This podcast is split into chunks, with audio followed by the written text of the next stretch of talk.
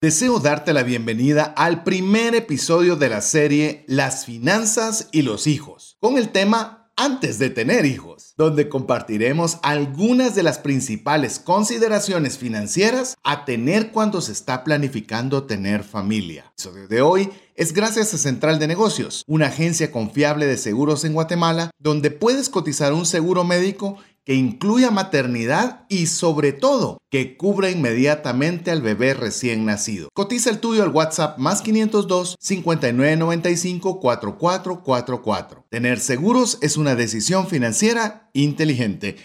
¡Iniciamos! Comienza un espacio donde compartimos conocimientos y herramientas que te ayudarán a tomar decisiones financieras inteligentes. Esto es Trascendencia Financiera. Soy César Tánchez y tengo un álbum de sellos postales antiguos. Mi nombre es Mario López Salguero y tengo pendiente poder volar en un globo. Me encantaría poder hacerlo en Turquía, en la ciudad de Capadocia. Sería una experiencia increíble. Hola, te saluda César Tánchez y es un verdadero gusto, un verdadero honor y un verdadero placer poder estar en un programa más de trascendencia financiera, un espacio donde queremos compartirte herramientas, conocimientos e inspiración para ayudarte a tomar decisiones financieras inteligentes. ¿Para qué? Para agradar a Dios con la buena administración de los recursos que nos da, para tener para los gustos y deseos de nuestra familia y también para extendernos de tal forma que podamos ayudar a una mano amiga en necesidad. Así que, como siempre es un verdadero gusto darte la bienvenida a nombre propio César Tánchez y también a nombre de mi amigo y coanfitrión Mario López Salguero. Bienvenido Mario. Muchísimas gracias César, muchas gracias amigos por estar con nosotros en un programa más de trascendencia financiera donde les brindamos herramientas y conocimiento para que ustedes puedan trascender en sus finanzas personales y también vamos a hablar de las familiares. Como ustedes saben, hemos terminado después de hacer un refresh, hemos visto un libro y seguimos en esa limpieza al paladar para estar refrescados para poder empezar una serie más donde vamos a hablar de un tema que realmente pues creemos que nos ha impactado a nosotros. Hoy sí podemos decir que esto vamos a hablar mucho el APC, porque mucho de lo que les vamos a platicar es de cómo hemos manejado nuestras finanzas con nuestros hijos antes, durante, después y cuando ya están creciendo los niños, cómo manejar esto. Así que la serie que vamos a empezar hoy se llama Las finanzas y los hijos. Los van a ver tres episodios, se los voy a adelantar porque así de una vez se los entusiasmo. Vamos a hablar en el episodio de hoy ¿Cuál es esa planificación financiera cuando estamos pensando tener hijos o antes de los hijos? Esto significa que si ya tienes un hijo y vas a prepararte para el segundo, estás iniciando esta, esta vida de padres y vas a empezar con tu primer hijo. El segundo episodio... Estás pensando en casarte. Todavía no te has casado y es parte de las temáticas que deberías también conversar con tu novia y futura esposa. Así es, o simplemente ah, ya tienes oportunidad para tener el siguiente hijo, pues esta es parte para ustedes. O eres un padre que quiere que sus hijos están en ese proceso y quieres que tengan algún consejo. Que sepan a qué se meten. Ahí vamos a hablar. El segundo episodio vamos a hablar cuando ya tenemos hijos pequeños, cuál es esa planificación financiera de esas las finanzas personales y las finanzas familiares que deberíamos de planificar. Y finalmente en el último episodio, uno de los que personalmente me gusta porque estoy viviéndolo en este momento y es cómo manejar las finanzas con los niños o los hijos que ya son adolescentes. Así que si ustedes están listos para escuchar muchos aprendizajes, pero más importante, aplicar el APC, el aprender, practicar y compartir, los esperamos que este episodio les dé mucho valor. Importante, nos pueden escribir mensajes y aquí les voy a dejar la primera tarea, eso que no hemos empezado el episodio, pero es importante que también ustedes nos, nos enriquezcan en cuáles han sido sus experiencias en los diferentes temas que hemos platicado. Y para eso nos pueden mandar un mensaje al WhatsApp más 502 59 19 05 42 donde nos encantaría escuchar cuando vayamos avanzando en los episodios y digan, ala, yo tuve esa experiencia, yo tengo ese problema o algún tema que se nos haya quedado corto, pues que nos lo pueda mandar al más 502 59 19 05 42. Es buena tarea, es una buena tarea que va a ser útil para toda la serie. Yo quiero animarle, como bien decía Mario, vamos a hablar mucho del, del, de la P, de lo que hemos puesto en práctica y donde nos hemos equivocado donde hemos acertado, algo que nos gustaría haber hecho, que no hicimos. Eh, entonces no es una escuela de padres, Es eh, básicamente todo va a ser relacionado al tema financiero y que usted nos cuente qué fue aquello que usted aprendió de sus papás, que usted lo aplicó, le sirvió mucho como hijo, ¿Qué es aquello que usted está intentando como padre poder aplicarlo a la enseñanza de lo relacionado con temas de finanzas en la, en la estructura familiar? Eh, compártanos. Eh, y hay algo, o algo, como bien lo dijo Mario también, algo que usted crea que lo que esté escuchando, que diga, qué gran consejo, eso es algo que yo debo aplicar. Pues bueno, bienvenido a una tarea amplia durante toda la serie, donde hemos titulado, como bien lo dijo Mario, Las finanzas y los hijos. Vamos a hacer una breve introducción a la serie. Recuerde que cuando iniciamos serie pues, nos demoramos un poquito sentando las bases para cada uno de los episodios. Ya vamos a entrar de lleno en breve al episodio número uno, donde vamos a hablar antes de los hijos. Decir, antes de que vengan los hijos. Y la introducción quizás es porque tener hijos es algo que, llamemos, requiere de recursos, requiere cambios de vida requiere cambios de forma de pensar. Es decir, hay muchas cosas relacionadas que, como le digo, no va a ser tanto en el tema emocional o la relación sentimental, no, financieras, o sea, cambian muchas cosas. Y la base que queremos poner con esto, antes de que yo le tire una pregunta, le voy a tirar una curva a Mario, es, eh, somos pro vida. Es decir, nosotros creemos en la familia. Creemos en que el tener hijos es una bendición y si bien tenemos mascotas y apreciamos mucho a las mascotas, eh, no son un sustituto para la familia. Eh, lo digo con mucho respeto y aquí Mario más que yo tenemos mascotas que se roban buena parte del cariño que, que tenemos en familia pero nosotros creemos en los hijos. ¿Y por qué lo digo? ¿Y por qué digo el tema de la familia?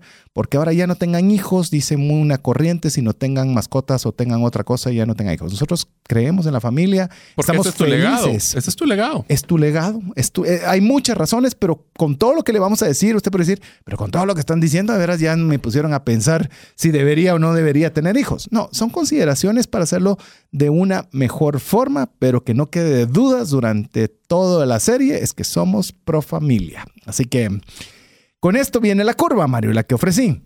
¿Qué pensás de esa frase que se oye que dice que los bebés traen el pan bajo el brazo? A ver, ¿cuál es tu opinión? Esa es curva. Yo te diría, a ver, voy a decirte, mi experiencia personal es que sí, efectivamente, algo ha pasado en nuestra vida, pero cuando usted he tenido mis hijos, han salido nuevas oportunidades.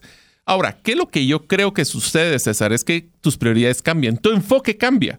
Y por ende, lo que haces es que te vuelves más eficiente en tus finanzas sabiendo que viene una carga eh, financiera diferente por los niños.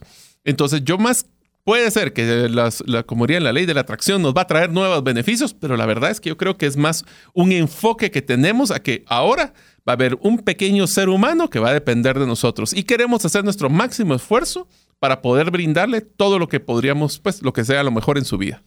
A ver, eh, cuando te tiré la curva, obviamente la, yo, yo, tiré la curva, entonces tenía de alguna forma una, una breve ventaja sobre, sobre esa pregunta.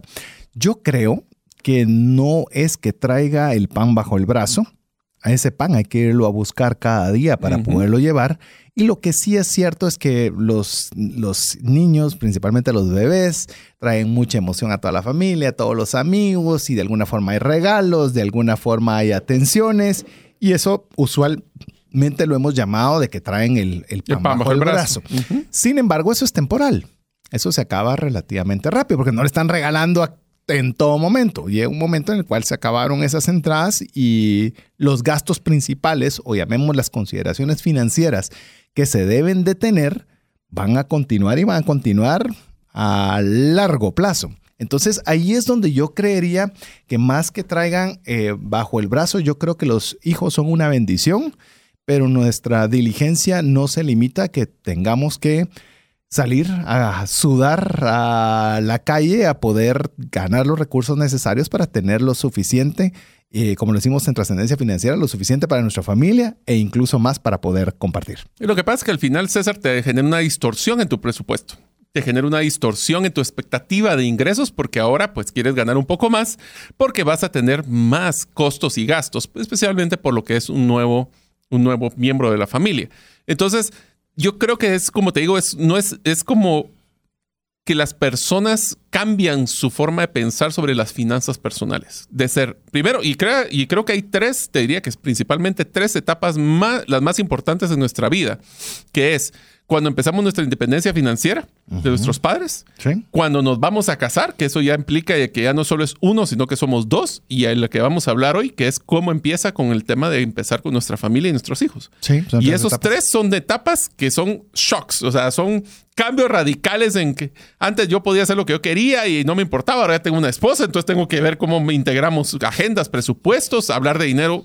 Yo no tenía que rendirle cuentas a mis papás posiblemente de mis finanzas, ahora tenemos que tener una conversación abierta con mi pareja y de repente, oh, ahora ya que estábamos estabilizados y podríamos pues tener un poquito de gastos superfluos porque no teníamos dependencia, ahora viene un niño, pues bueno, ¿cómo vamos a manejar ese proceso? Sí, son tres etapas, está interesante hasta para hacer la, eh, una serie, ¿qué le parece? Las etapas de la vida. y no se me asuste. las etapas de la vida sin sustos. y te diría que una cosa importante, César, es que el, mi papá me lo dijo. Para, mi hijo, eh, cuando te vas a casar, tú tienes que ser sumamente responsable, porque obviamente ya es un tema de que vamos a tener una pareja, vamos a tener familia, pero también tienes que ser un poco irresponsable, porque si quieres tener todo listo, nunca te casas. Entonces es un balance que tenemos que tener. Eso me hizo recordar, y este no es consejo financiero, dirían por ahí. Eh, yo estaba en las mismas, quería ya dar ese gran paso para, para casarme, y no es la temática que vamos a hacer alguno de pareja muy pronto, eh, pero no tenía ni para el anillo. Y le hablé con un amigo le digo, mira, y me dice, mira, no has pensado, me dijo que ya sería bueno que te comprometieras con tu novia, eh, con Verónica. Pues le digo, sí, pero no tengo para el anillo. ¿Y cuál es el problema? Me dijo. Pues si no tengo ni para el anillo, le dije yo, ¿cómo voy a hacer para el resto? Vos sacarlo financiado, matelo a cuotas, como sea, y ya de ahí vas viendo cómo se hace. Porque si estás esperando el momento perfecto, nunca se va a dar. Eh, por eso le digo que no es consejo financiero, porque lo seguí. lo tomé a seis pagos y dije, bueno, Aquí va, ya no le voy a contar más que cuando comenzamos a hacer los arreglos de cuánto se gastaron en la boda, cuál era el aporte que teníamos que hacer y de alguna forma, gracias a Dios, siempre hubo la provisión para eso, pero hay formas mejores de hacer las cosas. Entonces, así es como vamos a dar inicio ya de luego de esta introducción. Eh, agradecemos la paciencia de la introducción, pero es introducción de serie. Entonces, queríamos dejar estos puntos pues bastante bastante claro sobre la mesa para poder adentrar en las temáticas. No digan, qué barbaridad, estaban decepcionando de tener familia. No, no, no, no, no estamos decepcionando en nada, al contrario, somos pro familia. Así que bueno, al considerar tener hijos, eh, nosotros creemos que es conveniente hacer un ejercicio y una conversación de todos los costos que implica tener hijos. Eh, esto es realmente importante, como lo platicábamos al inicio, cuando son parejas que están por casarse, que, son casa eh, que están casadas, pero no tienen hijos aún. Eh, y como les decimos a los padres que pueden decir, sí, eso ya no me aplica. Sí, pero si tiene jovencitos que van por esa vía, es más, ahorita, dígales, tienes que escuchar este programa en este momento. Así que, ¿qué te parece, Mario? Si empezamos, vamos a tratar Mm, no se preocupe que llevemos un hilo conductor o que llevemos a, través de una travesía. Vamos a tratar varios temas eh, que pudieran parecer independientes, pero que son relacionados. Por ejemplo, ¿qué tal esta pregunta que pareciera que no es financiera, pero es súper financiera, Mario? ¿Qué tal una conversación al respecto si ambos cónyuges van a trabajar cuando lleguen los hijos? Hmm. ¿Es, financiero o no es financiera esa decisión? Súper financiera, súper financiero. Ah. Inclusive, César, yo complementaría esa pregunta es, ¿y por cuánto tiempo? Porque puede ser de que un, pues obviamente el, proceso de, de, iniciar la familia recae mucha de esa responsabilidad en las mujeres, pero no significa que dejen de trabajar por eterna memoria, pero puede ser que se tomen posiblemente, si es de dependencia, pues el periodo que les da la ley, puede ser que piden vacaciones adicionales y después regresarán y entonces empieza la pregunta, ¿y ahora quién cuida al niño? Y eso es una familiar o va a haber una persona que hay que pagarle, eso es un costo. Em, y también empieza el tema de la decisión de que si eso va a ser permanente, si la, dama va a poder o la mujer va a poder eh, cuidar a los niños y ese va a ser su rol por un tiempo o va a ser indefinido porque eso se vuelve entonces una carga para la pareja. O sea, son decisiones. Y, la, pregunta es, ¿y esas se han platicado antes de pensar a tener hijos? Eh, por eso es que estamos en el programa de Trascendencia Financiera tocando estos temas. Son temas que usualmente no se platican y simplemente se caminan en el largo del día, pasan a ser parte de la rutina cotidiana y sorpresa, sorpresa, cuando sentimos ya estamos con un problema de frente, porque no hemos He tomado decisiones previas. Hay algo que nos gusta mencionar mucho en el tema de testamento empresarial con Mario, es no dejar que las emociones nublen nuestra razón. Es decir, cuando usted puede planificar, usted está frío. O sea, no, no, no tiene nada que lo esté nublando porque no ha sucedido nada. Pero cuando ya está en la situación, cuesta poder eh, hacer esa separación entre la cabeza y corazón. Entonces, ahí es donde nosotros tenemos que hacer esa gran pregunta. ¿Vamos a trabajar ambos? ¿Va a trabajar solo uno de los cónyuges? Y, por ejemplo, empecemos platicando un poco. Si querés, te cuento un poco cómo, cómo fue mi caso. En mi caso particular, eh, mi esposa tenía un trabajo en relación de dependencia, lo que implica un horario de 7 a 12 de la noche porque trabaja un montón. Eh, en cambio, el mío siempre tuve, gracias a Dios, o desde ese tiempo ya tenía la, la corredora de seguros y tenía flexibilidad en el tiempo. Entonces, al tener esa flexibilidad de tiempo, podía ser yo quien, por ejemplo, esperara que llegara una abuelita. Eh, era yo el que podía bajarla en un daycare, ya le dije cómo arrancamos nosotros, eh, de poder tener esa flexibilidad es una pregunta que usted primero tiene que hacer. ¿Quién tiene esa flexibilidad? Los dos están en relación de dependencia, entonces, ¿cómo se van a organizar? ¿Cómo lo van a hacer? Eh, y, en nuestro caso, ya que estamos hablando del tema de trabajar los dos cónyuges o no, eh, algo que fue para nosotros bien importante, o por lo menos en su momento lo vimos, era de mientras fuera tan pequeña no había tanto problema o por lo menos así lo consideramos en su momento. Y, lo, y que cuando ya fuera necesidad de colegio, tareas y todo ese tipo de cosas, ahí entonces que solo me quedara, nos quedáramos solo con la empresa y mi esposa se retirara del trabajo. Eso lo pensamos, lo dijimos y fue bien difícil de hacer. Y si yo pudiera regresar, ya voy a que Mario pueda dar su opinión sobre esta, sobre esta pregunta tan importante, eh, yo le diría, en la medida de que puedan vivir, aunque sea de una manera moderada, eh, lo ideal es que haya mamá en casa. O sea, el cambio o la, la gestión familiar es absolutamente diferente cuando está esa posibilidad. Sé que no es para todos, yo no inicié así, pero si yo pudiera, le digo, pues por lo menos mi, lo que yo aconsejaría a quien pudiera, que lo hiciera. Porque conozco eh, eh, parejas, familias que tienen todos los recursos para no tener que trabajar y esto no es un factor. Ambas siguen trabajando porque para ellos son profesionalmente es importante o no se han detenido a hacer esta pregunta? Perdón, mi intervención fue larga. No, no, tranquilo. Una de las cosas, César, que te vale la pena complementar es si, por ejemplo, nosotros tenemos la gran oportunidad de que la, pues una de las abuelas pudiera llegar a apoyar también en ese proceso, si es que la persona, la dama o la, mamá quiere regresar a trabajar de una forma un poquito más rápida. Y ahí hay que tomar en cuenta que también hay consideraciones de costos. Por ejemplo, va a haber, obviamente, la, pues, la, abuela va a comer en la casa y entonces hay un costo incremental del, del presupuesto de el supermercado. Le vamos a pagar la gasolina por llegar a cuidar a la, bebé o el bebé. Esa es otra consideración que hay que tomar en cuenta. Eh, definitivamente comparto de que lo ideal es ese vínculo entre la mamá y el, y el bebé o la bebé para poder desarrollar esa relación a largo plazo. También obviamente recordemos de que las costumbres de los primeros años impactan en el futuro del niño, así que vale la pena tener esa relación. Ahora, otra cosa que también eh, sucede constantemente, César, es la siguiente conversación que tenemos que tener es, por ejemplo, eh, nosotros vivimos en un apartamento con solo una habitación.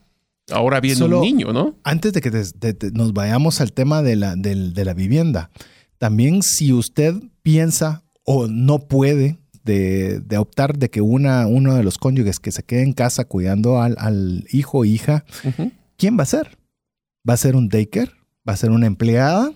Y que yo no estoy ni siquiera, no estamos entrando en temas de sugerencia, pero tiene que pensarlo. ¿Cuánto me va a costar? Va a ser la abuelita. Le voy a sufragar parte de los gastos. Es decir, esas decisiones son claves e idealmente hay que conversarlas antes, Antes. perdonan. Pero Sí. porque a veces decimos, sí, lo voy a poner en un daycare. Sí, ya cuando voy a ver el daycare no me alcanza. ¿Por qué? Porque, ah, es que hay que pagar doble jornada. No sé si usted sabía, pero la jornada normal es como de colegio, es en la mañana. ¿Qué horario Ah, va a estar el de la bebé? Yo voy a estar hasta las 5 de la tarde. entonces ¿Qué pasa si estoy doble. trabajando y de repente tengo que regresar tarde por una reunión? Entonces tienes que pagar horas extras del lugar si es que se puede. Y también quiero complementar, y esto es algo que obviamente ha cambiado en muchas de nuestras épocas. Cuando hablamos el cónyuge, también puede ser el papá el que se Por quede. supuesto. Así que no solo pensemos que puede ser la mamá, también el papá puede ser que, le, que quisiera o pudiera quedarse si es que, por ejemplo, la O que mayor ingreso sí, tiene, o la por mamá. conveniencia de hogar, sí. Así que es de tomar, pero esta conversación hay que tenerla antes porque si no nos podemos meter en problemas. Así es. Va, ahora, Ahora, sí, hablemos con el tema de entonces de la vivienda. Específicamente, ¿la vivienda en la que nos encontramos actualmente realmente está disponible o está diseñada para poder tener un bebé en casa? Porque tenemos que tomar en cuenta varias cosas. Si en caso la respuesta es que no, hay varias consideraciones que tenemos que tener ahora, porque ahora ya no es qué tan cerca me queda el trabajo o qué tan cerca me queda la universidad que es que estábamos estudiando. Ahora empiezan algunas consideraciones como, por ejemplo, qué tan cercano me va a quedar el colegio del niño en un futuro. Inclusive, si es que una, la decisión es que los papás vamos a trabajar, si vamos a tener un daycare o un Cerca. lugar para cuidado, ¿será que nos queda cerca? ¿O vamos ¿Y a pasar ya con un bebé en el tráfico dos horas o tres horas en el, en el carro? Seguramente no va a ser un viaje muy agradable. A ver, yo- le voy a poner un ejemplo, porque sé que hay más consideraciones que va a describir ahí Mario. Le voy a poner un ejemplo. En mi caso, eh, estaba comenzando mi hija a ya no tener pañal, lo cual implicaba que todavía teníamos que estar atentos a que hubiera pues un baño relativamente cerca.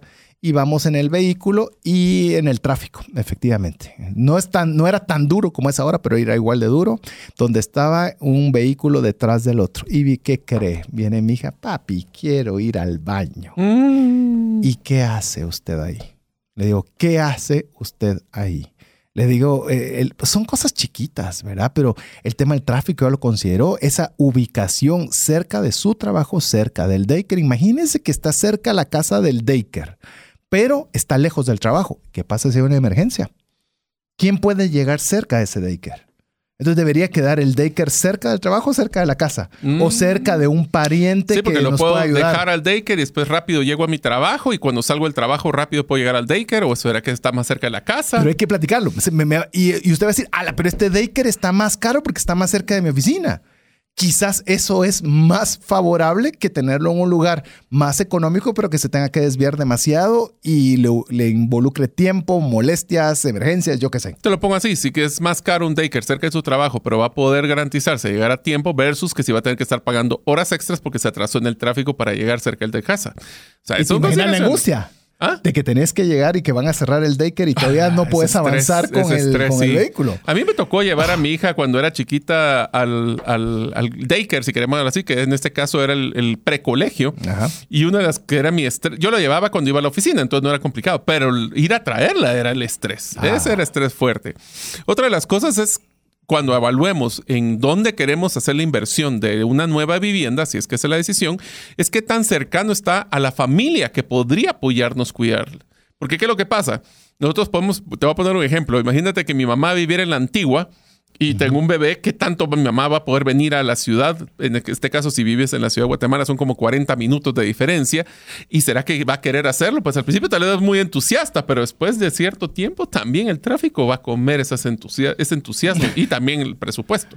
Guardería es el- el- el- la traducción de daycare, así que para que lo tengamos, eh, pues siempre cuando mencionamos una palabra en inglés tenemos el, el o tratamos de serlo cuidadosos de traducirla. Y solo voy a hacer un paréntesis con la guardería. Es que, aunque no lo creas, hay ciertas empresas, especialmente las grandes, que están empezando a implementar guarderías dentro de las empresas.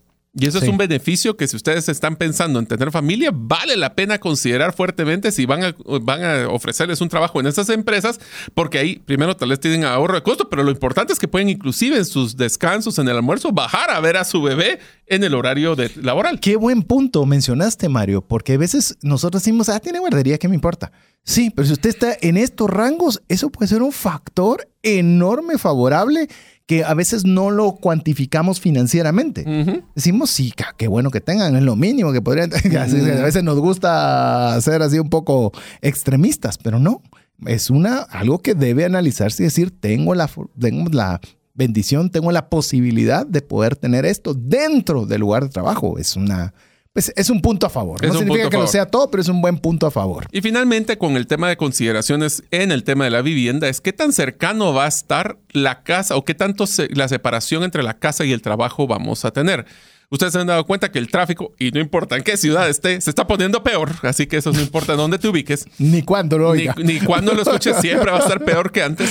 Y una de las cosas que nos damos cuenta es de que ya muchas personas están tomando decisiones de tener tal vez una vivienda un poquito más cara, pero que se encuentre cerca de las, de las ubicaciones donde trabajan. Para terminar, un punto también en el tema de la ubicación del trabajo es... Eh, y les hago una pregunta, y eso me encantaría que fuera uno de los mensajes que nos mandaran. ¿Ustedes qué harían? Porque aquí es el problema donde existe una decisión. Supongamos que yo tengo a mi pareja y decidimos que queremos tener dos hijos. ¿Sí? Y vamos a dejar que calculamos que queremos que estén unos tres o cuatro años de separación. Tenemos un apartamento de una sola habitación y obviamente eso no nos va a alcanzar. La pregunta es, ¿sobrecompro actualmente una vivienda para tener de una vez las tres habitaciones? ¿O tengo el primer hijo, compro una, un apartamento o un lugar que tenga solo dos habitaciones y cuando venga el siguiente hijo ya me pongo a comprar y compro el siguiente tamaño de casa. Ufa, qué buena pregunta.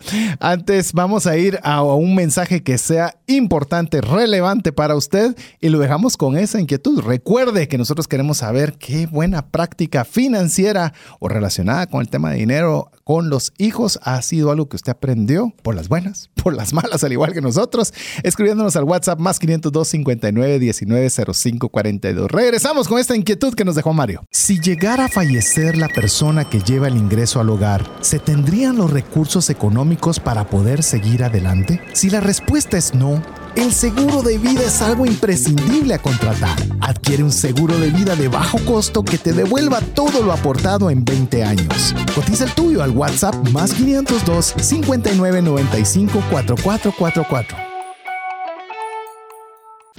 ¿Sabías que según Employee Financial Wellness, un empleado ocupa más de 144 horas laborales al año lidiando con problemas personales de dinero? Mejora la productividad de tu empresa proporcionándole a tu equipo educación financiera. Solicita una propuesta al WhatsApp más 502 59 19 05 42. Si el contenido de este programa te genera valor, compártelo en tus redes sociales. Trascendencia financiera. Queremos darle las gracias a cada uno de los mensajes que usted se toma el tiempo de podernos enviar al WhatsApp más 502 59 19 05 42 y agradecerle que siempre usted esté presente aquí en Trascendencia Financiera. Eh, Mario dejaba una inquietud, eh, quiero que retome nuevamente una forma muy concreta esa inquietud, lo vamos a platicar brevemente para generarle criterio. Nosotros en este programa no estamos para decirle uno más uno es dos Aquí lo que nosotros le decimos es la importancia del uno, la importancia del otro número uno y las posibilidades de que se den un dos para que usted decida qué uno escoge. Así que si lo confundí, pues bueno, básicamente lo que queremos es darle criterio para que usted pueda tomar buenas decisiones financieras. Así que te quedaste con una buena interrogante que es como se llama un picking brains, un sí, que te está cuestionando. cuestionando paradigmas para tomar decisiones. A ver. A ver, la pregunta era, si ustedes son una pareja y viven en un apartamento de una sola habitación y están pensando en tener hijos, deciden de que van a cambiar ese apartamento porque ahora va a haber necesidad de tener más tamaño. Entonces la pregunta es la siguiente, si ustedes planificaron, y esa es una discusión que hay que tener, cuántos hijos van a querer, eh, y, a mí me da risa porque decimos a veces que los, los, números pares nos ayudan o impares ayudan, depende del criterio de cada uno. Creo que aquí no vamos a discutir eso. Pero pongámosle que fueran dos hijos los que van a querer. La pregunta es, sobre o compro una vivienda sobredimensionada pensando que en un futuro voy a tener esos dos hijos y voy a necesitar dos habitaciones con dos baños o tenemos el, vamos a pensar que el siguiente es tener un hijo, entonces compro dos habitaciones, cada uno con su baño, antes de pensar que ahora necesito tres habitaciones. Entonces la pregunta es, financieramente, ¿qué es más recomendable? ¿Comprar la necesidad inmediata o comprar la necesidad final de los hijos? A ver, te voy a decir mi, opinión, y esta es una mega curva. Esta sí se rompió en el centro del plato, la curva. A ver, yo creo, y le voy a decir, la vida cambia Yo puedo planificar tener dos hijos y resulta, como lo veo lamentablemente con mucha frecuencia, que hay familias que no pueden tener hijos. O les vienen gemelos. O pensaban tener uno y le vinieron gemelos. Así es, de uno a tres. Exacto. Que tengo Eh, muchos amigos que les ha pasado eso. Entonces, eh, ante esto yo creo que demasiada planificación a futuro creo que no es el camino financieramente más diligente a hacer. Hoy estamos casados con mi esposa y solo somos los dos y estamos en un apartamento de una habitación que compramos o rentamos. Fantástico. Estamos comenzando a pensar que vamos a tener un hijo, pues bueno, comenzamos a buscar uno de dos habitaciones y vamos caminando. No tiene que ser escrito en piedra. Le estoy dando mi opinión, voy a dejar que Mario eh, responda su propia curva. Pero, por ejemplo, nosotros eh, con mi esposa enganchamos y pues, llamemos para comprar en propiedad una, una vivienda. Y esta vivienda es donde era el tráfico tan duro y donde mi esposa casi que no miraba a nuestra primera hija. No la miraba porque salía tan temprano por temas de tráfico y regresaba demasiado tarde por temas de tráfico y solo miraba a mi hija dormida. Eso no era la vida que nosotros queríamos para, para nadie en el hogar. Entonces tomamos la decisión de dejar una casa propia para trasladarnos a alquilar a una vivienda que estuviera cerca del trabajo de mi esposa para que pudiera verla, pudiera compartir con ella, pudiera llegar a una hora donde todavía la miraba despierta y demás. Y eso tenía un valor para nosotros muy importante. Eso no lo estaba en mi espectro en el inicio, no sabía dónde iba a ser la ubicación del trabajo de mi esposa y muchas variables. Pero la vida cambió. Entonces, al cambiar la vida, la pregunta es, ah, no, pero yo no me muevo porque esta casa es propia y de aquí no me muevo porque ya ahora ya la compré y no puedo hacer nada. Teníamos que tomar decisiones y pusimos a rentar la casa que era en propiedad y nos bajamos a una ubicación que estuviera cerca del trabajo. Entonces, yo creo que hay que ser lo más previsores posibles, sin embargo, tener esa, ese gap o ese espacio de flexibilidad para tomar decisiones. Yo creo que en- en mi caso, eh, yo sí eh, creo que me encantaría ser más previsor y tener un poquito más de flexibilidad, aunque eso significa invertir un poco antes de tiempo. Yo creo que la decisión se basa en un concepto, César, es qué tanto tiempo realmente va a pasar entre el primero y el segundo hijo. ¿Por qué? Porque si son muy inmediatos, definitivamente vale la pena hacer un pequeño esfuerzo y invertir más grande. Sí. Pero si va a haber una separación de cinco años, por ejemplo, que es algo que puede suceder, eso sí genera de que para qué vamos a sobrecomprar si no va a ser necesario. Y, ese, y tomémoslo en cuenta. Toda inversión inmobiliaria pues tiene sus beneficios, su plusvalía y podríamos utilizar uno de los, el de que hablemos de que son dos habitaciones como para enganchar el siguiente. Entonces es. puede ser un, un trampolín que podrías utilizar en el camino. Pero de nuevo, su- primero la pregunta del millón es qué tanto es su presupuesto y cuánto les va a alcanzar. O sea, que ese es un factor que también yo quisiera planificar, pero si no me alcanza, no me alcanza. E Inclusive voy a añadir algo a lo que ya mencionabas, porque alguien me puede decir, sí, ¿y por qué no lo puede hacer de una vez? Si usted tiene los recursos económicos para hacerlo, hágalo. O sea, Pero si no. si, si no, si es como la enorme mayoría de personas, cuando estamos hablando de compras grandes, recuérdense que hicimos una serie llamada Compras, Compras grandes, Grandes, sí. eh, seguramente no puede tener esa eh, flexibilidad de decir, pues bueno, me voy a más grande y así lo tengo por si acaso, porque puede ser que no le alcancen sus recursos para pagar esa cuota. Entonces, eh, pero si usted tiene los recursos, qué mejor de que lo usted pueda tener en propiedad, en la ubicación que usted le gusta, con la proyección completa de los hijos que usted cree que va a tener. Fantástico. Conocemos, eh, Mario, una persona muy organizada que admiramos mucho, que su vivienda la construyó incluso pensando cuando, cuando estén en la vejez, que puedan estar en el primer nivel donde, lo- o sea, está planificado hasta cómo sea fácilmente accesible en su vejez. Que ahí debería ser como que el cierre de esta serie es bueno y después de los hijos me voy a quedar con una gran casa y una grande hipoteca sobrepagando sobre un tamaño que tal vez no necesitaba. Que se da mucho, que que, se da- cuando ya sí. se van los hijos de la casa, ¿Para qué con una casa tan grande. Ajá, entonces tenemos que pensar también en eso. La pregunta aquí, y se los dejo para que también la piensen, es, y te lo dejo para, para como que fuera la frase de este primer episodio. El tener hijos no es excusa para endeudarse arriba de lo que uno puede pagar. Sí. Eso no es excusa. Entonces, no es porque viene un hijo, ahora voy a salirme y, ta- y- y- y- y volverme súper complicados. Ya vamos a entrar al tema del presupuesto, pero una de las cosas que sí les quiero decir es, prepárense porque vienen muchos gastos irregulares. Entonces, no dense la flexibilidad de no subir sus costos fijos en una hipoteca que los va a tener ahorcados, porque después van a tener algunos gastos irregulares, como tan sencillo como que se enferme el niño y después no van a tener esa palanca de poder tener esa flexibilidad. Es un balance. Yo sé que esto no es fácil, lo vivimos todo, César lo vivió, yo lo viví. Tratemos de darnos esa flexibilidad, porque como, y te lo voy a decir con números para que se den una idea.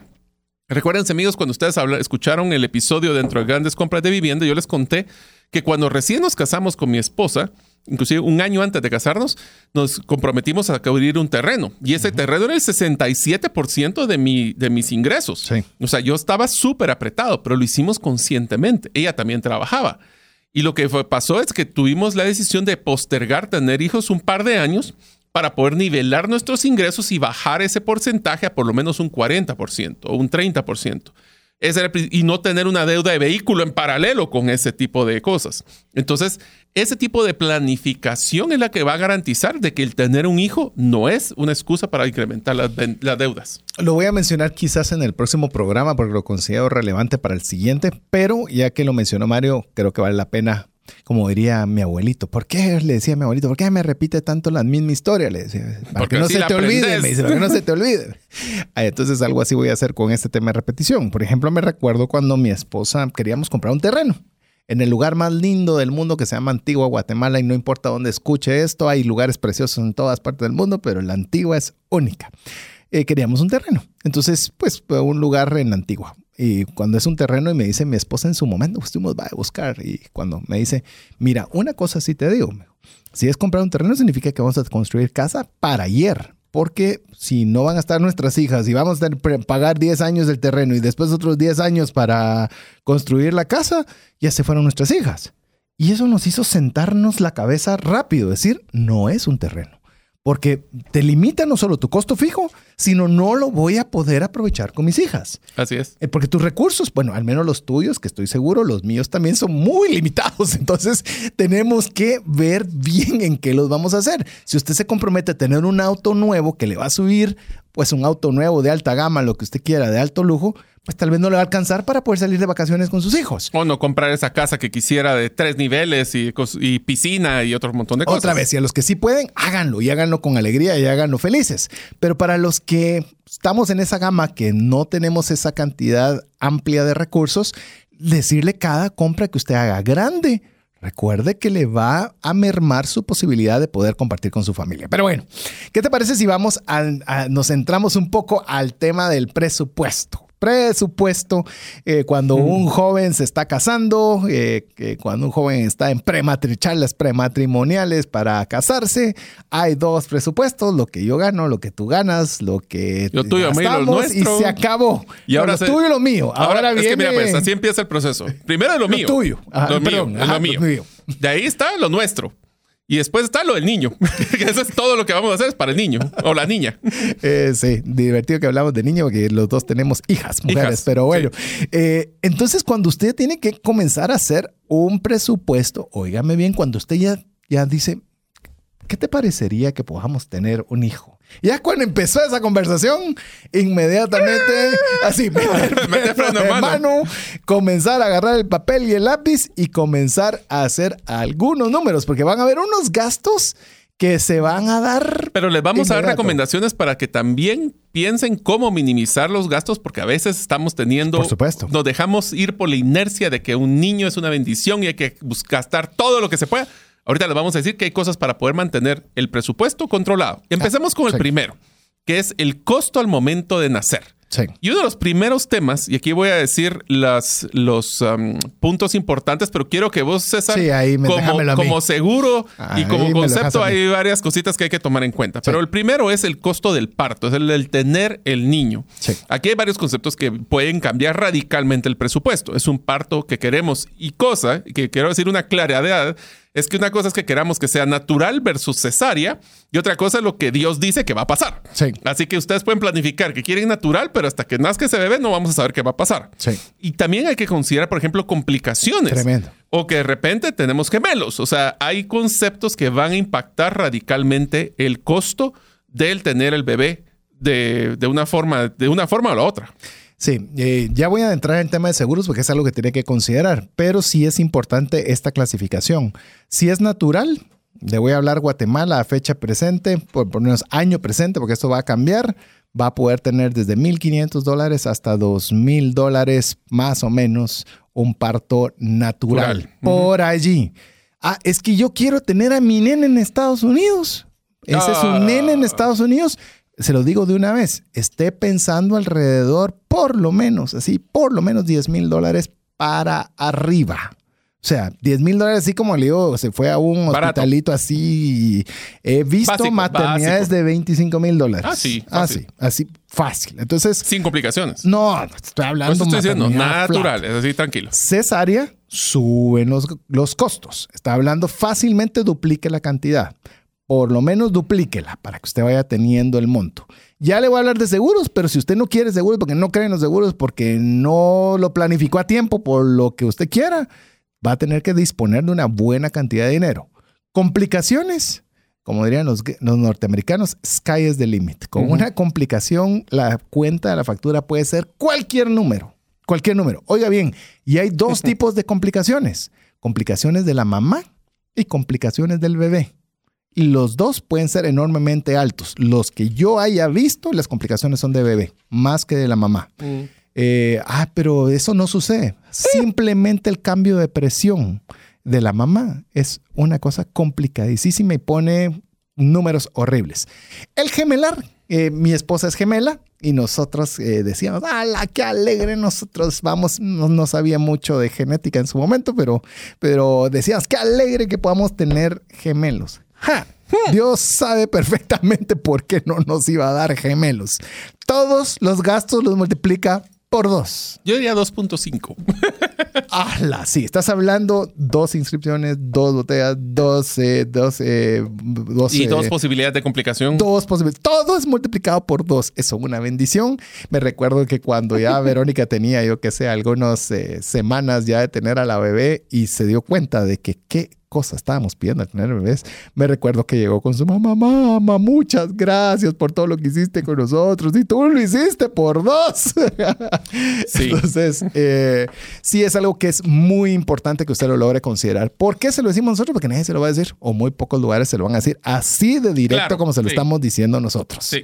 Tratamos de hacérselo dulce, pero directo. Lo voy a- se lo voy a poner así con una experiencia personal, César. Viene lo primero que nosotros venimos y tenemos a nuestra primera Bueno, hija. vos tuviste. Sí, Sí, yo tuve un caso así. Nuestra primera hija fue un parto natural, largo, pero natural. Eh, nosotros su- supusimos, y todo el embarazo supusimos que porque el primero había sido natural, la segunda niña iba a ser natural.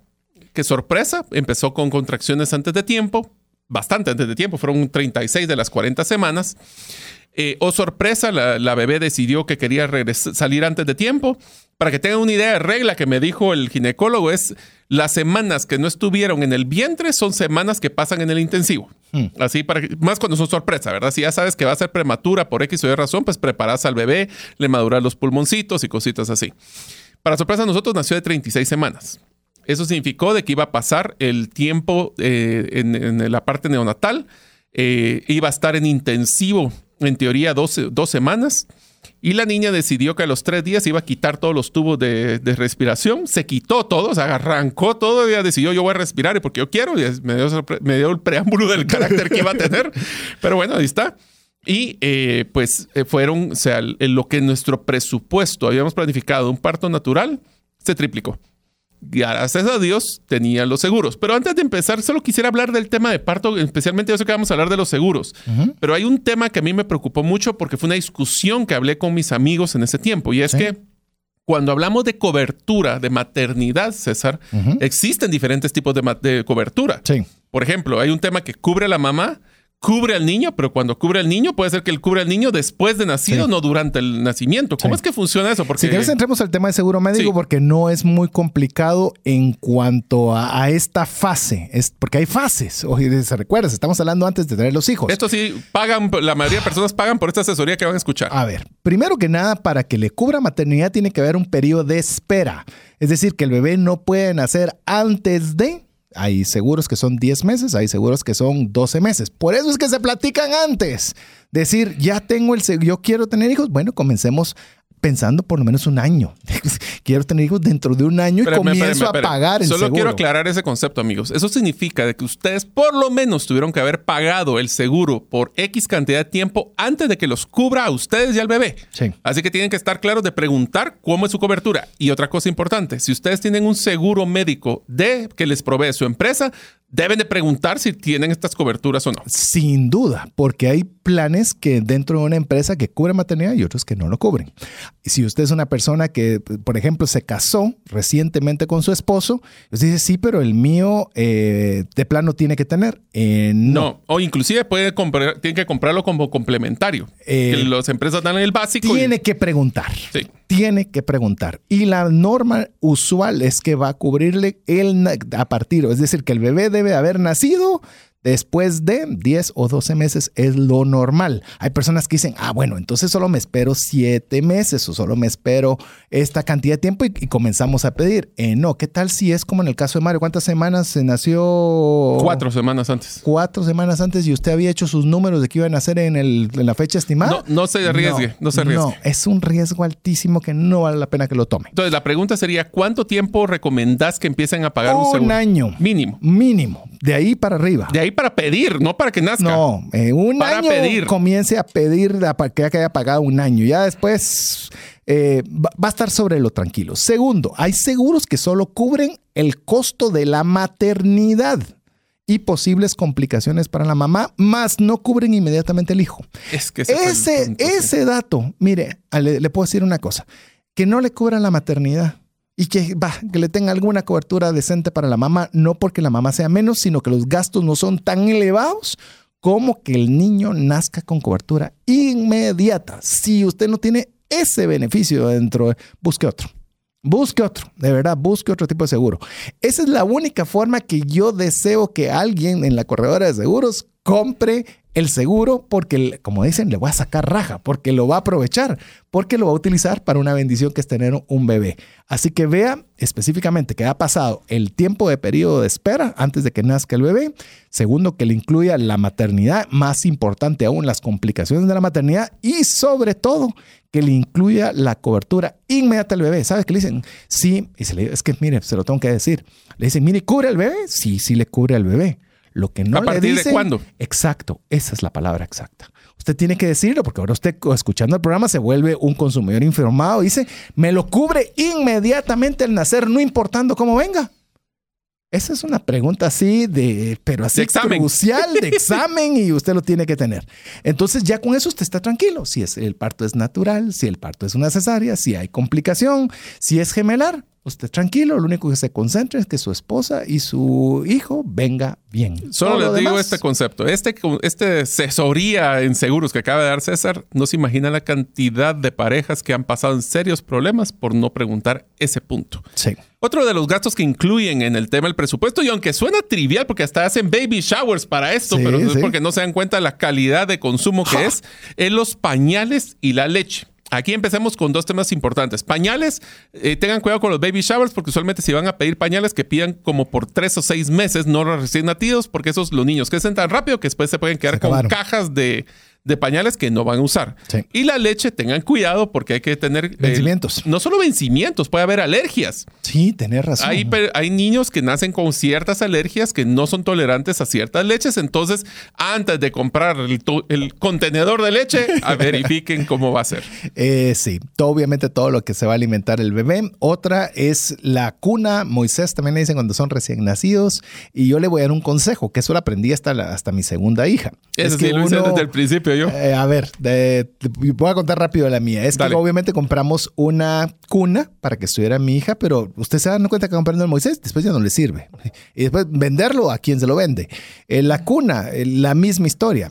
Con mi segunda hija decidimos que la cuna le íbamos a hacer de tal forma que aunque nos iba a costar un poco más de dinero, pero que se pudiera convertir en una cama después. Hoy día sigue durmiendo ahí mi segunda hija. Sigue durmiendo en lo que es la cama, cuando transformamos la cuna en una cama. Hoy día esa tecnología está avanzando enormemente, que son esos muebles modulares que tienen múltiples usos. Pueden ser caros al inicio, pero vale la pena que los consideres y les va a poder dar un uso más prolongado. Yo desde el principio eh, hicimos la planificación para que el Moisés sea Transformer, que era que el Moisés era uno grande, era realmente grande. Otra cosa que tengan cuidado solo para como aprendizaje es la, la cuna que, o el Moisés tienen que tener cuidado porque a veces lo hacemos alto para que el bebé no salga, pero después se vuelve complicado para cuando lo que en nuestro caso se volvía como sillón. Y entonces Ah, ese, eso es lo que hicimos. Puede ser un, como decíamos, un mueble multipropósito.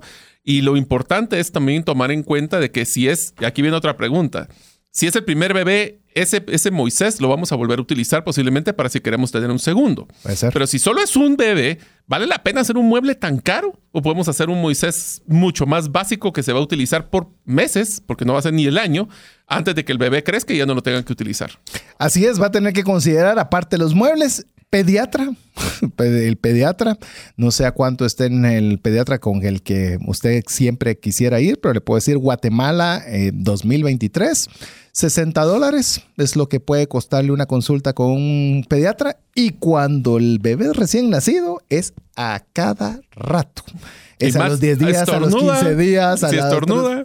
y no bueno, le- y eso de pediatra también incluye lo que es el tema de medicinas. Que es- medicinas que Va- incluye. Y las vacunas, Vacunas. que son carísimas. Sí, o sea, sí. son, eh, como le digo, somos pro familia, los hijos son una bendición, pero eso no significa que no le digamos todos estos gastos. Por Ahora, eso, voy a hacer un ¿sabes paréntesis aquí. No los asustemos, agradecerle sí. a su papá, a su mamá eso, dígales, mire, papá, mamá, no me había dado cuenta la fortuna que soy para usted. pero- es. Es una inversión a largo plazo. ¿verdad?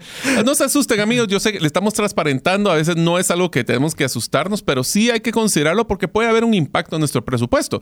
Aquí va una de las siguientes y te voy a contar la anécdota de un eh, emprendimiento. Ajá. Existe un emprendimiento en Guatemala que es una, una persona, eh, una mamá, que se dio cuenta que estaba molesta de que sus, todo lo que le compraba de ropa le ponía una vez y después no lo volvía a usar el niño. Y empezaron a crear un grupo para poder vender ropa usada de niños con descuento. Entonces, ¿qué es lo que pasa? La ropa, la mayoría de la ropa, se lo puedes usar una vez y venderla en vez de estarla guardando para ver si este es tu último hijo, a ver si se lo das a algún sobrino algún día o si no lo paran empolvando, regalando, donando. Entonces, la ropa, y eso lo aprendí yo por las malas, los niños crecen tan rápido que no se compliquen mucho en comprar ropa eh, pequeña. Traten de comprar ropa mediana grande, aunque le quede un poco flojo al principio, porque lo va a llenar rápidamente y no se asusten. Si quieren después utilizar esa metodología hasta de cómo vender ropa de niños, háganlo, porque al final del día, eh, rara vez vamos a tener la misma foto Y- con el niño y la ropa. Y es una buena mecánica, porque ¿cuántas veces usa un bebé el- la ropa que le está poniendo? Una. Una, dos máximo. Dos, as- así. y mucho, usualmente te regalan mucha ropa en los- en En los- los- cuando nace el niño. Entonces, estás hablando o usted está pensando de que cuando compra de este tipo de emprendimiento, está comprando prácticamente una ropa que. ¿La usaron tuvo una vez? uso. ¿La usaron una vez? No, pero deja eso, ni siquiera la- lo caminó, ni siquiera, No. no, o sea, nada. Solo o sea, fue solo foto. solo para- Solo para la foto. Literalmente solo para la foto. Pero bueno, ya le contamos algunas de las cosas que usted tiene que tener consideradas dentro de su presupuesto cuando usted comience a planificar tener un bebé. Le recordamos, somos por familia, los hijos son una bendición y lo que tenemos que hacer es hacer esa adecuada planificación. Pero bueno, tenemos mensajes importantes para usted en el cual espero que usted aproveche ese tiempo para podernos escribir al WhatsApp más 502 59 19 05 42. Regresamos en breve. Una sola enfermedad puede acabar o destruir considerablemente el patrimonio que te ha tomado una vida construir. No permitas que eso suceda y contrata un seguro de salud que te permita tener acceso a los mejores hospitales del mundo y con cero deducible en hospitalizaciones en Guatemala. Solicita una cotización al WhatsApp 5995 4444. ¿Deseas aprender a invertir en criptomonedas y no sabes por dónde iniciar? El curso Realizando tu primera inversión en criptomonedas te guiará desde cero hasta realizar tu primera inversión. No necesitas experiencia o conocimiento previo. Adquiere el curso en herramientasprácticas.com e ingresa el código Bitcoin Economics para poder obtener 5 dólares de descuento. Apliquemos juntos el APC de trascendencia financiera. ¿Qué significa APC? Aprender, practicar y compartir. Queremos agradecer cada uno de los mensajes que usted nos está enviando al WhatsApp más 502 59 19 05 42. como bien lo platicábamos cuando estábamos organizando con Mario esta serie, Las finanzas y los hijos, eh, estuvo interesante porque quiero contarle, tengo la dicha, y lo digo, lo digo abiertamente porque es absolutamente comprobable, tengo la dicha de tener amigos que son extraordinarios papás, como lo es Mario. Mario, dentro de sus muchas virtudes que tiene, es que es un extraordinario papá. Y pues yo también quiero considerarme que soy un buen papá también para mis hijas, un papá presente. Doy fe, Papás presentes, que estamos pendientes de cada una de los movimientos que hacen nuestras hijas en determinados tiempos. Y, y para nosotros es, un, es, es muy agradable porque normalmente es una temática más de mujeres, ¿verdad? Eh, que, que, comentan un poco más de estos temas, pero nosotros hablando de finanzas, pues qué alegre también poder hablar de hijos. Así que en nuestro caso, hijas. Así que hemos estado conversando un poco de, de las temáticas relacionadas para podernos preparar antes de prepararnos financieramente antes de tener los hijos. Y tal vez Mario quisiera arrancar que con un tema, vamos a hacer así otra curva más y hablamos de gastos y de todos los costos que tenemos que tener, las consideraciones de trabajo, de cercanía, de vivienda y demás. Eh, pero también tenemos que ver el tema de los ingresos. Si nosotros queremos o anhelamos que, por ejemplo, uno de los cónyuges se quede en casa cuidando al, al bebé o a la bebé, eh, pues tenemos que tener los recursos suficientes para que eso sea posible. Y algo de lo que hemos hablado y es algo que es crucial es que nosotros también podamos tener una diversificación de ingresos, de poder nosotros tener esa oportunidad de tener varias fuentes de ingresos que nos permitan, se lo dejo así, tener la opción de decidir si quiero hacer eso o no. Darse el lujo de que en ese momento, cuando ya piensa que viene un niño, a soñar cómo podría ser un modelo de ingresos pasivos. Y aquí viene la parte interesante, César. Y si usted no sabe qué es ingresos pasivos, puede buscarlo en nuestro podcast porque hemos hablado ya en varios episodios sobre cómo generar ingresos pasivos. Pero aquí viene la parte donde se vuelve interesante, César. Cuando nosotros tenemos un modelo de, de, jóvenes, pareja, que también somos un poquito como le llaman workaholics, que nos encanta estar en el trabajo, no estamos creciendo, estamos eh, incrementando nuestra profesión, estamos tratando de generar más ingresos, nos damos cuenta que el modelo que nos encanta como jóvenes es tener ingresos activos, o sea, que dependen de mí la hora hombre. Pero cuando ya tenemos un hijo, nos damos cuenta que tenemos que tener un balance en la vida profesional y la vida personal. Y el modelo de ingresos pasivos, que es básicamente cómo yo puedo generar dinero sin tener que estar físicamente ahí para generarlo, nos damos cuenta que tiene un crecimiento muy fuerte en nuestro top of mind, en nuestra mente, porque ahora quiero pasar tiempo con el bebé. Y entonces, si yo quiero tener tiempo por el bebé, pero quiero mantener mis ingresos, y tal vez no es que sacrifique tiempo de, mi trabajo regular, pero me doy cuenta que quisiera complementarlo con un modelo de ingresos pasivos. Así que diversificación de ingresos es, ya no solo pensemos en un modelo de ingresos activos, sino qué podríamos hacer para generar ingresos todavía pero dedicándole el tiempo que queremos a nuestros hijos. Aquí va una recta. Hemos estado hablando de curvas, ahora le vamos a tener una recta. A ver, esta recta, ¿qué tal ahora los jóvenes que ya no se casan pronto? que hace que, que esperan de 30 para arriba casarse. ¿Qué tal si usted ya tiene para el momento que usted decida casarse varias fuentes de ingreso, en el cual se va a esforzar ya no solo por tener el carro más reciente, el viaje más exótico y la ropa de la más última moda? ¿Qué tal si usted dedica a invertir esos recursos para que usted tenga fuentes de ingresos separadas, para que en el momento que usted decida tener matrimonio, tener hijos, en ese caso usted ya tenga varias fuentes de ingreso ya establecidas. Entonces, no es solo el que ya se casó y yo quiero entre un año ya pedir un hijo. Eh, no, o sea, también lo puede hacer ahorita usted de joven, no solo independiente del tema de la familia, que usted va a hacer una buena práctica teniendo esa diversificación de ingresos. Así que aproveche para pensar cómo diversifico para poder pasar tiempo con, eh, ser un papá presente. Así es. Y que y ese le digo, ese es algo que a mí me hubiera encantado poderlo haber hecho antes. Eso ah, no lo hice yo. Yo tampoco. no a tiempo. No a tiempo. Entonces, aquí están los consejos de lo que me hubiera gustado. Y si yo me pudiera decir, no, tenés que generar, diversificar tus ingresos, generarlos, sí, cuando te cases, ta, ta, ta, ta, ta, ta, ta. Bueno, pero quisiera poner un ejemplo, César, de cómo ustedes tomaron una decisión como familia basado en el tema de los hijos, que fue cuando tu esposa tomó la decisión de dejar el mundo corporativo para dedicarse a la familia. Eso fue una decisión tal cual que no diversificó los ingresos, pero priorizó. No, que diversificó, se, se- se disminuyeron dramáticamente. Pero, pero, Sí. hacia qué era. Fue una decisión y, y yo creo que lo vamos, lo- tal vez profundizo en ese ejemplo en el siguiente episodio porque creo que es más aplicado cuando ya tiene hijos, pero tiene que tomar decisiones eh, financieras difíciles. En este caso era reducir los ingresos. Y fue una decisión que, mire, siéndole honesto, la postergábamos, la postergábamos, la postergáramos, comprometiendo la salud de mi esposa, Sí, estaba- comprometiendo el no poder tener a, El no estar con los hijos Eh, estaba el no estar generando el estrés. Eh, le digo, yo, pero usted me ha escuchado que por qué me he ido a Qatar y que me fui a, a Brasil el mundial y a Rusia el mundial. Le voy a contar por qué. Aparte que tengo una extraordinaria esposa, le puedo decir todos los primeros años de mi hija mayor, todas las piñatas. yo César las era de la piñata, él salía Yo en era las el de fotos. las piñatas. Todas las mamás, César. Y está hablando, está hablando de llegar compañía. Y no lo digo como algo pesado y que, que No, héroe, ni era mucho una- menos. era una dinámica. Era algo, era una dinámica que nos funcionaba. Yo lo hacía con amor. Pero es- era, le digo, lo divertido era que estaban todas las mujeres platicando un montón de cosas y estaba yo con mi pañalera. Eso sí le pedí a Verónica, una, una pañalera, Pañalera de- café. sí. Por lo menos café, ¿verdad? Sí. o sea, no rosada ni morada por todos lados. O sea, por lo menos cafecita, ¿verdad? Que fuera así medio neutra Para, para disimular. para, pues, pues, por lo menos ahí sentirme que era papá, ¿verdad? El que estaba llevando a sus hijos. Y en mi caso era exactamente al revés. Yo trabajaba y cuando estaba empezando mi trabajo en El Salvador, yo ni siquiera vivía entre, en Guatemala de lunes a Entonces mi esposa tuvo la carga completa de la hija.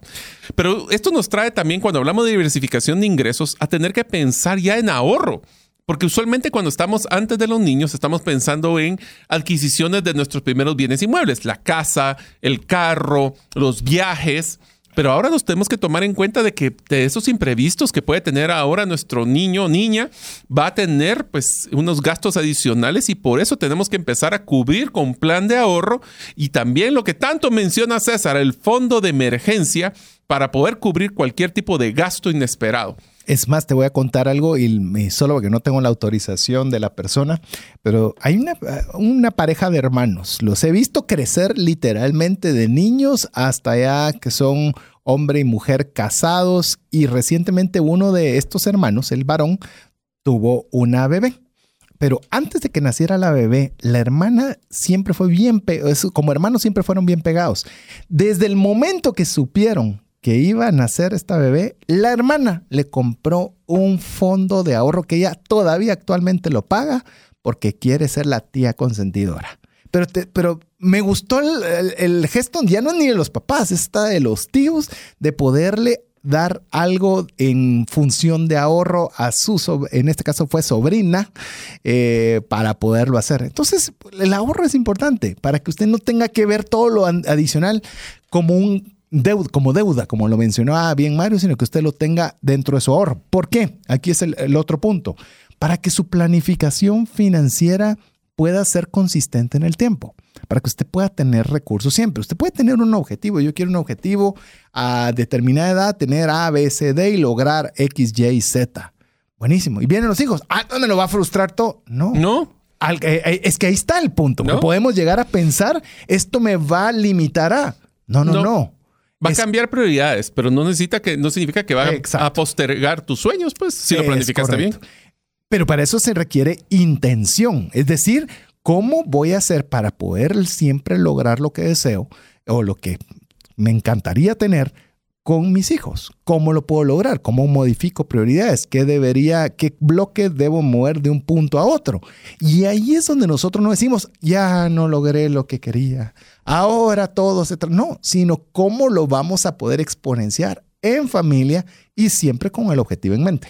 Otro de los temas también, César, que son sumamente interesantes y que las personas, inclusive cuando vos viste el contenido, te sonó raro. Sí. Era el tema de la planificación tributaria o la planificación Todo fiscal. tuyo, ya sabes que esa área siempre te la dejo. Yo sé, esas es de las cosas. Pero una de las cosas que tenemos que tomar en cuenta es cómo nosotros vamos a considerar nuestra planificación fiscal para que ese hijo nos traiga ciertos beneficios fiscales. Por ejemplo, una de las cosas que sucede en la tributación de muchos países es que los gastos de supermercado, por ejemplo, no los podemos meter cuando nosotros estamos facturando como profesional independiente o como una empresa.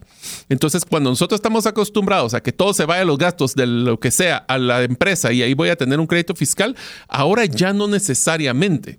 ¿Por qué? Porque ninguna empresa va a tener como gastos pañales o leche. Entonces son de las cosas que tenemos que planificar tributariamente cómo Bueno, va a cambiar nuestro A modelo. menos de que vos seas una empresa que estás pro- de que proporcionas el daycare para Ah, tus, sí. para tus eso empleados. Sí, eso sí. Ahí sí. Ahí sí. Ahora, otra cosa que también es importante con el tema de planificación tributaria es que cuan- como va a cambiar nuestro modelo de costos, si estamos en un modelo de dependencia, tenemos que tomar en cuenta que ahí sí vamos a tener unos gastos adicionales que nos van a ayudar a bajar el impuesto que se llama el impuesto sobre la renta, porque vamos a tener menos rentas, porque vamos a estar gastando más por el niño. Entonces, yo lo que les dejo, esto es un tema muy corto, pero sí les dejo para que cuando vayan a tener esos hijos, planifiquen su presupuesto y vean cómo les va a impactar, porque puede tener, ahí sí al revés, un gran beneficio fiscal el hecho de tener un hijo. Incluso, como siempre lo vamos a animar, pague por asesoría.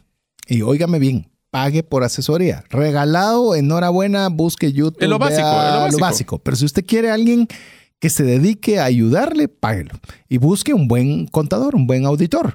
Que usted le pueda decir, mira, este es mi escenario, cómo está cambiando, cómo crees que para mi forma de tributación podemos hacer lo correcto, pero siendo bien eficientes en el pago de impuestos. Ahí Mario ya me había sacado ahí, cabal sacó ahorita varias ideas y varios que yo ni de milagro los hubiera visto, pero sí, es- no hay razón de Es por qué- más, estos son consejos que me hubiera querido dar yo antes, de, antes de haber tenido hijos, porque ese, ese del- de la planificación tributaria hasta que después que nos tocó vivir los postmortems que hubiera dicho, ah, si hubiera sabido, hubiera los- hecho los diferencias. hubiera, ¿verdad? Sí. Por eso es que usted está escuchando Trascendencia Financiera para que pueda aprovechar estos consejos antes es- si todavía le pueden servir antes. Una de las cosas también, César, que platicamos es el tema de la flexibilidad en nuestro presupuesto. Sí. Y esto va a, dar- va a mostrar el siguiente, que es cómo podemos reducir nuestro grado de endeudamiento. No gastemos en cosas triviales antes de tener hijos porque eso nos va a romper o nos va a bloquear la flexibilidad del uso de nuestros recursos para todos estos imprevistos que hemos hablado anteriormente. Si nosotros tenemos deuda de carro, deuda de hipoteca, deuda de crédito, de extrafinanciamientos, etcétera, etcétera, cuando nosotros nos venga un niño planificado o de sorpresa, nos va a bloquear y nos va a dejar, nos va a generar endeudamiento adicional que fuera innecesario. Entonces, podemos, la pregunta es, ¿podemos postergar alguno de estas inversiones para después de que el, ni- el niño ya esté un poquito más grande? Y voy a, voy a aclarar el tema sorpresa que dijo Mario. Y más que nada, no porque no lo podemos tratar, es de que yo que sé, que sorpresa podríamos pensar que una, Una, pareja jovencita... casados. Exacto. Una pareja casados que no, estaban, que no planificaron exacto. y de repente, oh, Exacto, y ya Qué bendición. ahí. Así es. Es- Por, por eso se puede estirar a varios, pero solo piense ahorita que usted está casado, la vida está bien, tiene su buen trabajo y ups, Oh, sorpresa. viene una bendición en camino. Bueno, ahí eh, tenemos Todas que son acelerar. bendiciones planificadas Tenemos que o no. acelerarlas. A ver, yo con el reducir el, el endeudamiento, hay algo que quiero mencionarle.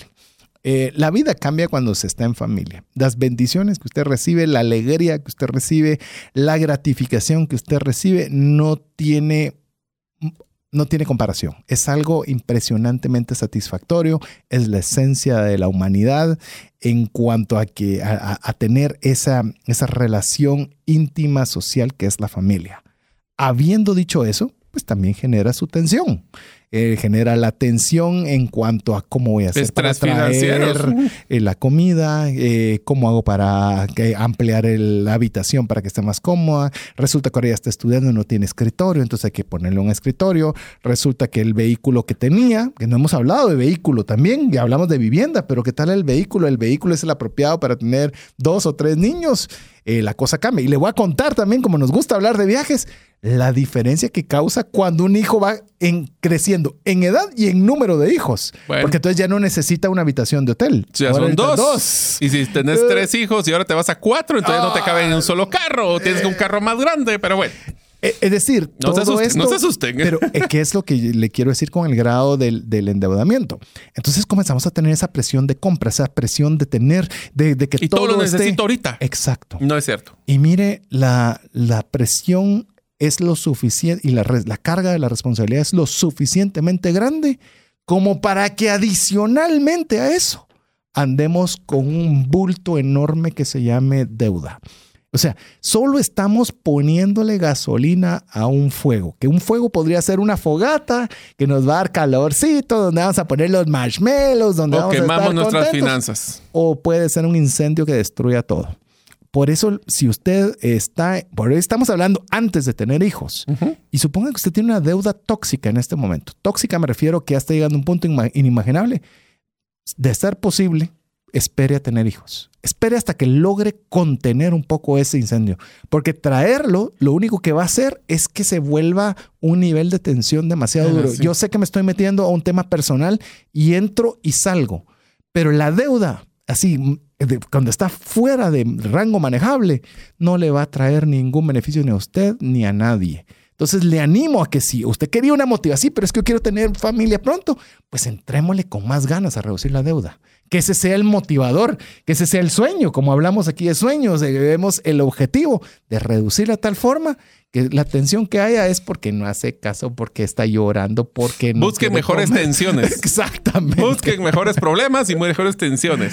Pero bueno, una de las cosas, César, que me sorprendió, y esto sí lo viví en carne propia, es que una de las discusiones que se deben de tener antes, De, tener, antes de tener hijos es qué tipo de educación vamos a querer para el niño o niña. Eso quiere decir qué colegio les gustaría tenerlo, qué cercanía. Lo hablamos en vivienda, pero aquí viene un tema de planificación de la educación. y voy a hablar un paréntesis de algo que no aplica en Guatemala necesariamente, pero en Estados Unidos es crítico. Es la ubicación. Es la ubicación, no solo la ubicación, sino que la planificación inclusive de una educación eh, secundaria, hablemos de la maestría o la licenciatura, porque muchas personas lo que hacen es que crean un fondo ah, para pagar las universidades antes de tener el hijo. ¿Por qué? Porque utilizan el poder de lo que son intereses compuestos para que sea poco dinero el que les pague la universidad. Te voy a corregir esa parte ligeramente, porque tenés razón, pero es, es parcial el comentario, porque estuve, estuve en eso muchos años. Es porque es impagable. O sea, si usted no arranca a ahorrar, no va a poder mandarlos. No va a poderlos mandar. o sea, solo que consiga becas. Impagable. O sea, necesita el interés compuesto, necesita ahorrar, necesita. Los no compuestos, los compuestos, todo lo ayuda será hasta lo de Santa Claus para la Navidad. Pero una de las cosas que deberemos de hacer a la hora de seleccionar también es que también hay que averiguar los procesos de inscripción. ¿Por qué? Porque aunque no lo crean, hay algunos colegios en, el, en Guatemala que yo conozco que debemos de preinscribir el niño el año que nace. Si queremos reservarle cupo. Entonces hay que verlo. Y eso también implica un costo de inscripción que depende si van a estar en la, lo que llaman el preschool o lo que es el nursery o todos estos precolegios donde lo pueden hacer en ese mismo colegio y hay que pagar inscripciones que también son parte del presupuesto familiar que considerar. Inclusive esa conversación es importante antes. ¿Por qué? Porque se va a dar cuenta que con su cónyuge hay dos formas de pensar totalmente diferentes. Ah, sí, las educaciones. Yo quiero aquí porque aquí me gradué yo, sí, pero yo quiero acá porque yo, yo me gradué del otro. O porque yo creo que este es el mejor. Y esas son eh, conversaciones que hay que tenerse antes. Inclusive lo tiene que multiplicarlo por el número de hijos que está planificando. Que tengan la capacidad económica de poder pagar uno, dos, tres bonos, colegiaturas, útiles, uniformes, etcétera. Bus. Eh, sí. Entonces, sí tiene que tenerlo en mente antes. Incluso le digo, son de las conversaciones que a mí me gustaría que se platicaran hasta en los matrimoniales, prematrimoniales.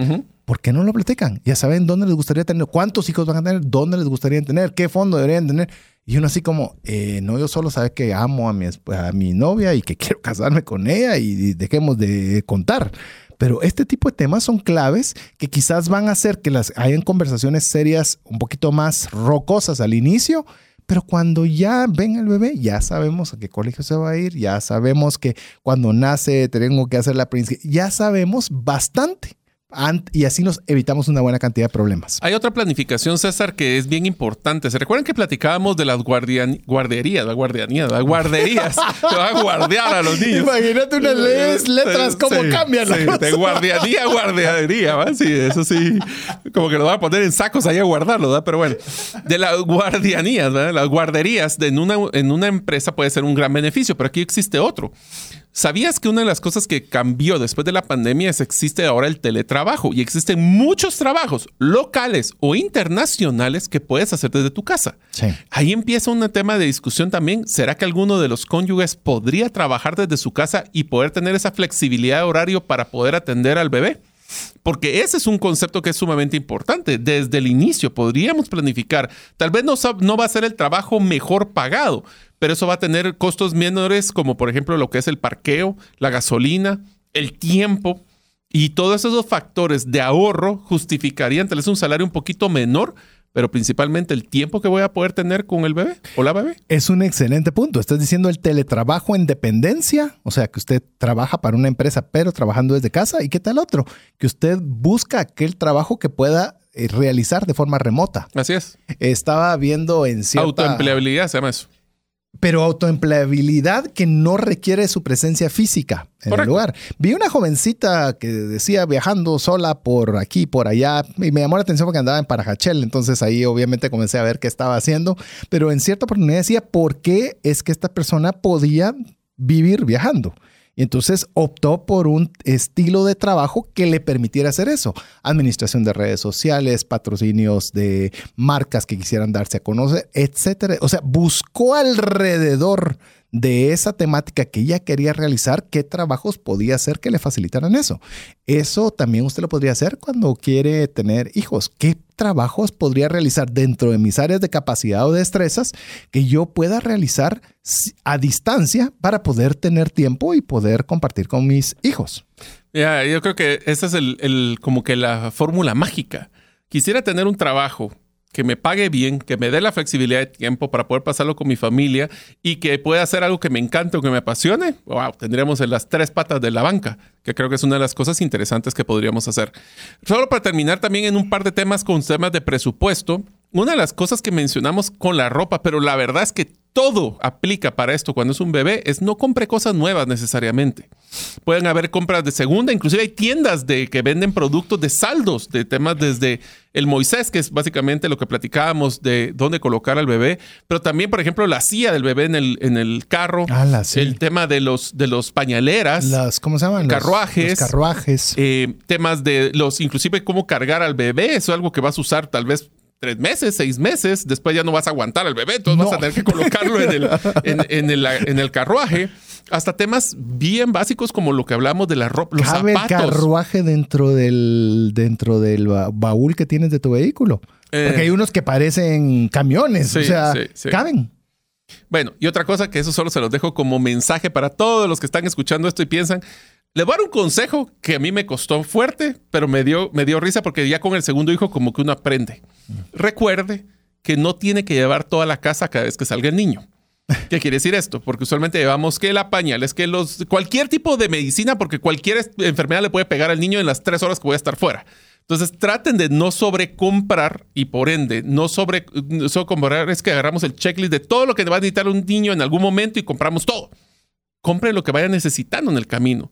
Porque a veces van a comprar cosas, como les menciono, que no necesariamente los van a usar mucho tiempo. Segundo punto. Y si tienen ustedes hermanos grandes o primos grandes, te digo porque a nosotros nos pasó con la mesa de cambiar al, bebé. nosotros nos lo, nos lo prestó, ni siquiera nos lo regaló ni nos lo vendió, nos lo prestó una prima de mi esposa, que al finalizar de tener hijos, ya sus hijos ya estaban teniendo sus propios hijos y entonces ya los delegamos. en una mesa muy bonita, de madera muy bonita. Y entonces no necesariamente necesitamos comprar, podemos pedir prestado, nos lo pueden vender a descuento o lo pueden pedir hasta como una rentada. Rentado. Me acuerdo muy bien porque nos, era tan grande esa mesa que cuando lo tuvimos que ir a dejar de regreso, lo tuvimos que ver en una panel porque no cabía en un carro. Me recuerdo eh, nosotros con nuestra primera hija, es, tenían una edad muy similar a lo que es mi sobrina. O sea, tienen hoy una, una edad similar. Había un meses de diferencia. Entonces, obviamente se estaba guardando cada una de esa ropa para podérsela pasar a la que nació después.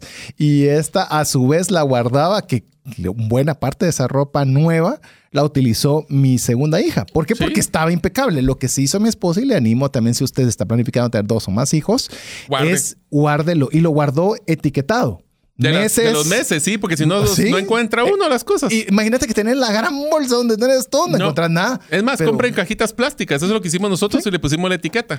Y así usted puede tener un fácil acceso y cuando ya esté, pues vuelva, bendiga a otra persona, regálelo, véndalo, alquilo, lo que usted prefiera hacer, pero sea diligente con sus finanzas. Pero bueno, esperamos que el programa, eh, el episodio de inicio de la serie Las finanzas y los hijos le haya traído algún buen consejo o que usted algo que le pueda ser útil. Si es así, recuérdese de escribirnos algo más 502 59 19 05 42. Recuerde que apenas estamos iniciando con el primer episodio antes de los hijos. Ya en el próximo programa tendremos uno ya más interesante con hijos pequeños. La cosa se va poniendo, ya no digamos cuando lleguemos adolescentes, son el grado de dificultad va creciendo ligeramente. Y hasta inclusive cómo poder enseñarle de finanzas personales a nuestros hijos en las diferentes etapas. Así es, aquí no hay hijos todavía, por eso no hay nada que enseñar aún. Aquí Pero somos los ahora- papás, aquí somos los papás los que tenemos que ¿Cómo le aprender. enseñamos a nuestros hijos de finanzas personales cuando son pequeños o adolescentes? Va a tener que esperar usted para el próximo programa. Así que esperamos que el programa haya sido de ayuda y bendición. Mario, llegamos al final. Muchísimas gracias amigos. Aquí se dan cuenta, les contamos muchos de nuestros aprendizajes personales. Y los dos tenemos dos hijas y ya las dos hijas grandes ya están en una etapa de adolescente. Así que esperamos que todo lo que les pasemos sea que ustedes aprendan, practiquen y compartan también. Si tienen algún pariente que va a tener hijos o está buscando tener hijos próximamente, pásenle los podcasts para que también ellos aprendan. Así es, así que en nombre de Mario López Salguero, el tremendísimo Jeff en los controles y su servidor César Tánchez, esperamos que el programa haya sido de ayuda y bendición. Esperamos contar con usted en la próxima semana, si así Dios lo permite. Por favor, comparta este, este programa a alguien que usted crea que pueda serle de ayuda. Así que mientras nos vemos la próxima semana, que Dios le bendiga. Si el contenido de este programa te genera valor, compártelo en tus redes sociales. Trascendencia financiera. Esta es una producción de iRadios Guatemala Centroamérica.